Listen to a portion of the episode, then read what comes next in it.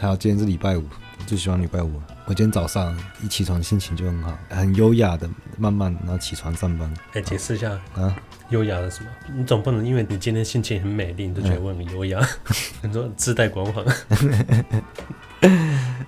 边走边跳，哎，还吹口哨，很优雅。然后我是九点半到公司，快到公司已经是二十二分了。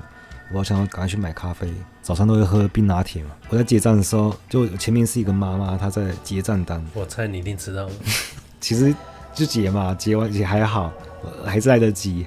然后还有就换我，他就问我要什么。我想到了一件事情，因为这个店员啊，就我看了很久，因为我喝拿铁，我都会跟他说，欸，可以帮我用纸杯吗？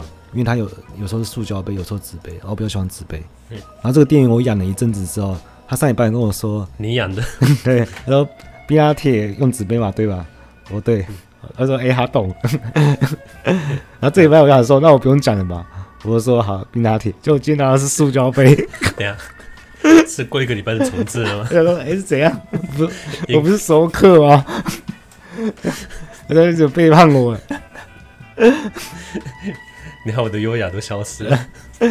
他用塑胶杯帮我泡，然后他先解后面一个，然后后面一个是妈妈，然后就还要把手机拿出来，他有一些 app 的问题。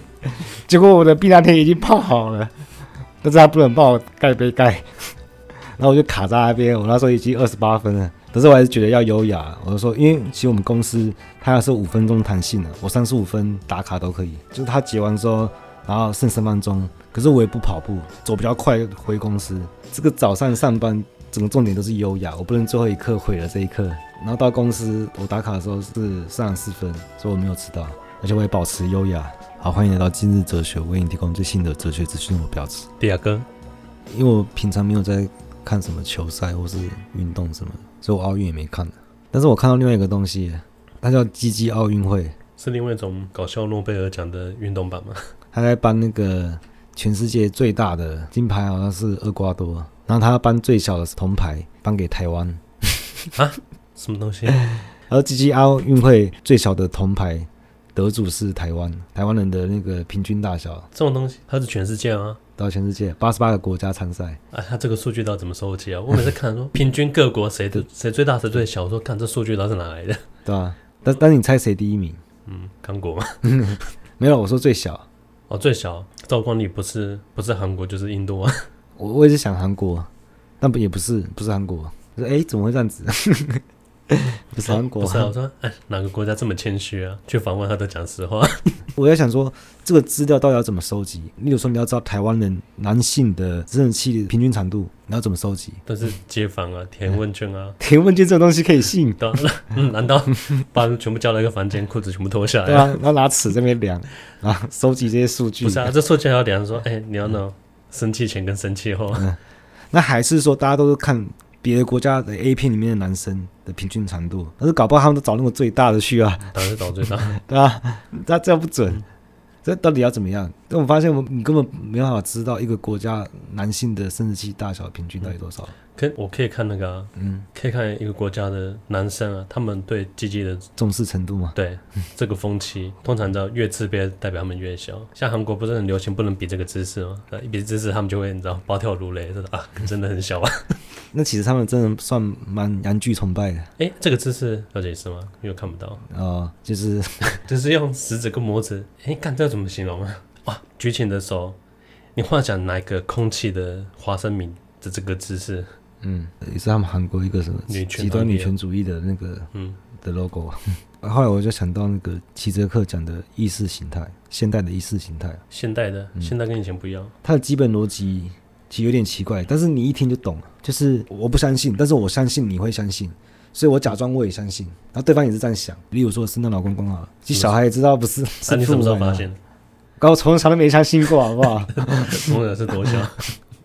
不是啊，两岁的时候你没相信。我我是外国人啊，我就知道老公公是外国人。哦，本来就他本来就老外，你我那小时候就觉得这很洋人的玩意儿。小时候啊，你会相信那个土地公来送礼物比较可能呢？你说要接地气吗？对啊，那都出现在电影里面的东西。我想到我们小时候看电影都是看二轮电影嘛，哦，结果后来发现他这个培养了一个很好的美德。就我看习惯了二轮电影之后，有耐心哦，对吧？我的诶嗯啊那个啊，我看那个朋友的子女啊，小孩子很吵闹哄哄的，然后很没耐心，然后滑 iPad 播完之后，他就迫不及待开始发下集，一直滑，然后两个姐妹在那边吵。然后我就说，哎，现在小孩子没耐心，都是都是因为是网络害的吧？像我，我小时候他们在看巧虎嘛，我小时候也看卡通啊。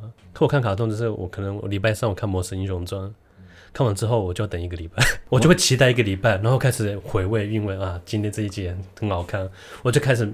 我边回味边期待下一个礼拜。嗯，而且我看的时候是怎样？看的还有广告啊！哦、对，我 广告还不会点掉，我就把广告看完嘛，一分钟把它看完，很有耐心啊。对啊，我就说，哎、欸，像小孩子没耐心，我觉得跟他们的观影习惯应该有很大的关系、嗯。所以一定要让他们看有广告版的，大家就变有耐心。那我有时候看一下这个广告到底在广告什么？你想看他这个？看这广告做的好不好？这个计划，对啊。可有些广告你看的心情不好啊，看完所有的广告都看不下去，就很多那种。大陆手游的广告啊，我都这样子啊，广告一开呢，翻旁边。对，我就说，哎、欸，真的，你可以透过广告 看出他们手游一堆，要么就是当官的，什么一个官能七个妻。说这些屌丝，他们到底是多想当官老爷，到底想要多想要主后宫？他这个意思其实就跟日本的转生异世界一模一样。也是到底是 到底多想，不是，到底有多弱啊？不是，他们先放弃转身异世界，前提是他把这一辈子已经放弃掉了。他妈的，我去转身。嗯，好了，我们回来讲意识形态啊。齐泽克在他的那个那第一本意识形态的崇高课题没有提到，而资本主义的意识形态起作用，并不是什么用一个虚构东西来代替现实啊，这样没有用啊。它不是一直灌输你啊，就是或是洗脑你，好像说谎说一万遍就会成真，这样的意识形态不会起作用。那以前可能会啊，像三人成虎嘛。但现在真正让意识形态起作用的是，我举个例子，例如像星巴克啊，说他们使用的是什么公平贸易的咖啡吗？还是什么的，或者说公益彩券，这可以反映出我们转向一种文化的资本主义，这种把消费跟公益捆绑在一起的做法，会让消费者自我感觉到良好。那齐泽克是很反对这种行为的。但我们今天先不讨论这个，因为我们要讨论的是它如何起到作用的嘛，它是怎么运作的？因为今天消费者不是买了一杯咖啡，或是买了一张彩券之后，然后我就相信我尽了社会责任，而是我虽然不相信，但我相信有傻子会相信，但是我突然发现在这之中啊，我可以获得好处，所以我也假装我相信了，这样就可以起作用了。这就是最可怕的地方，不是因为说教，是因为有好处，然后其他人这样想，都觉得别人傻。但自己的行为上也服从了，因为有利益有好处。像是我知道卫生纸它不会缺货，但总有傻子会去抢，那我也要去抢个几包嘛。像圣诞老公公，我知道他不是真的，但是有礼物也不错啊，我就继续假装相信。那我父母也也以为我相信，他每年都会送我礼物，这样不是很好吗？因为我觉得这有点像是一九八四提到的双重思考。那你一边相信又一边不相信。我不相信有人可以去统计一个国家男性阴茎的平均大小，但我相信。韩国人比较小，为什么？因为对我有好处啊，我就可以真正的在东亚称雄。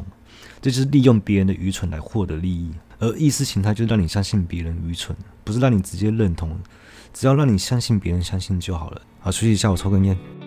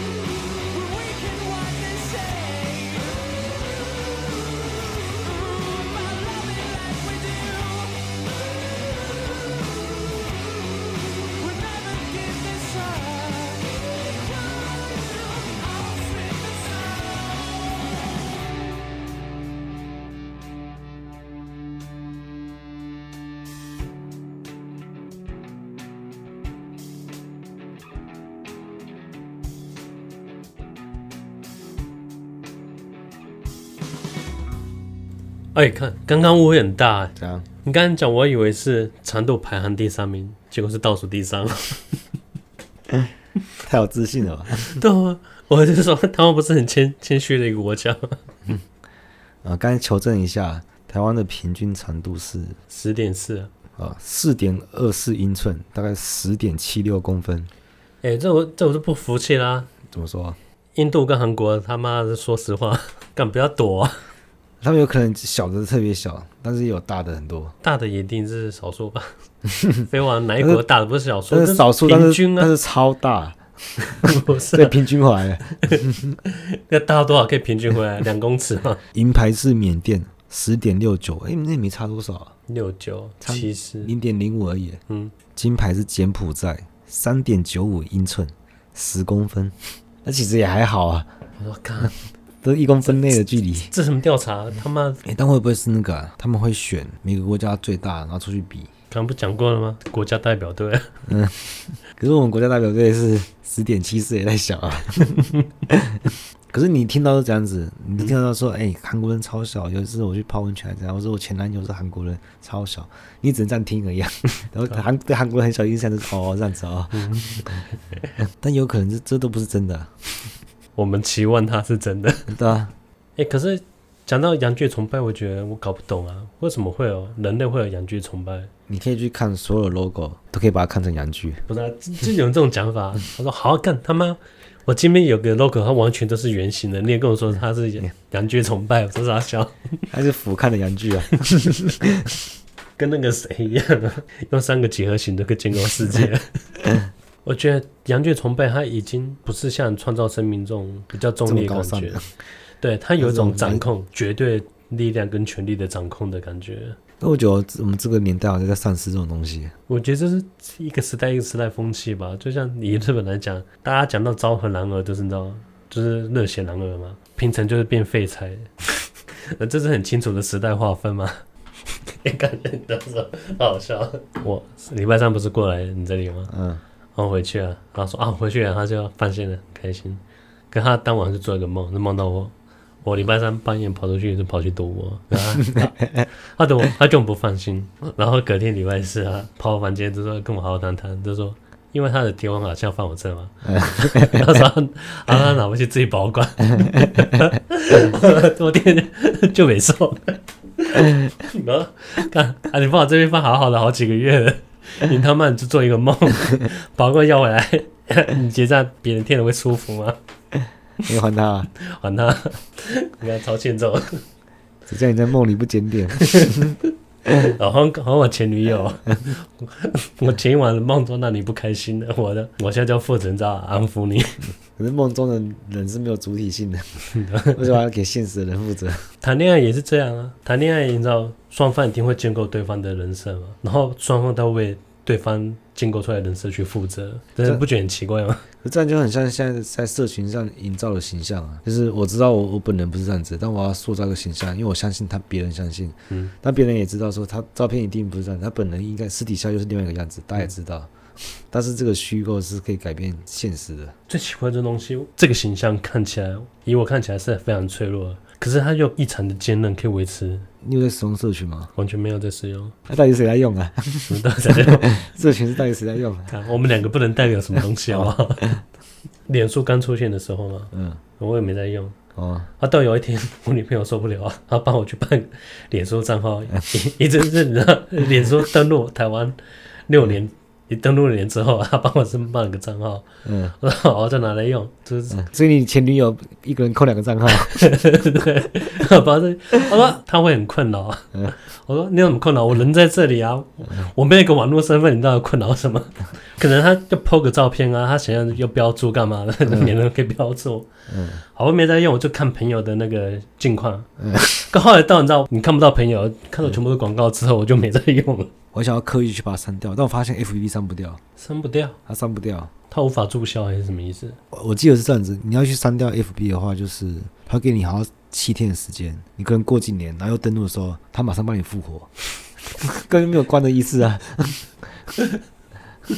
你说你删掉之后，然后你重新登录，就复活了。所以你登录这个账号，它还在，对啊。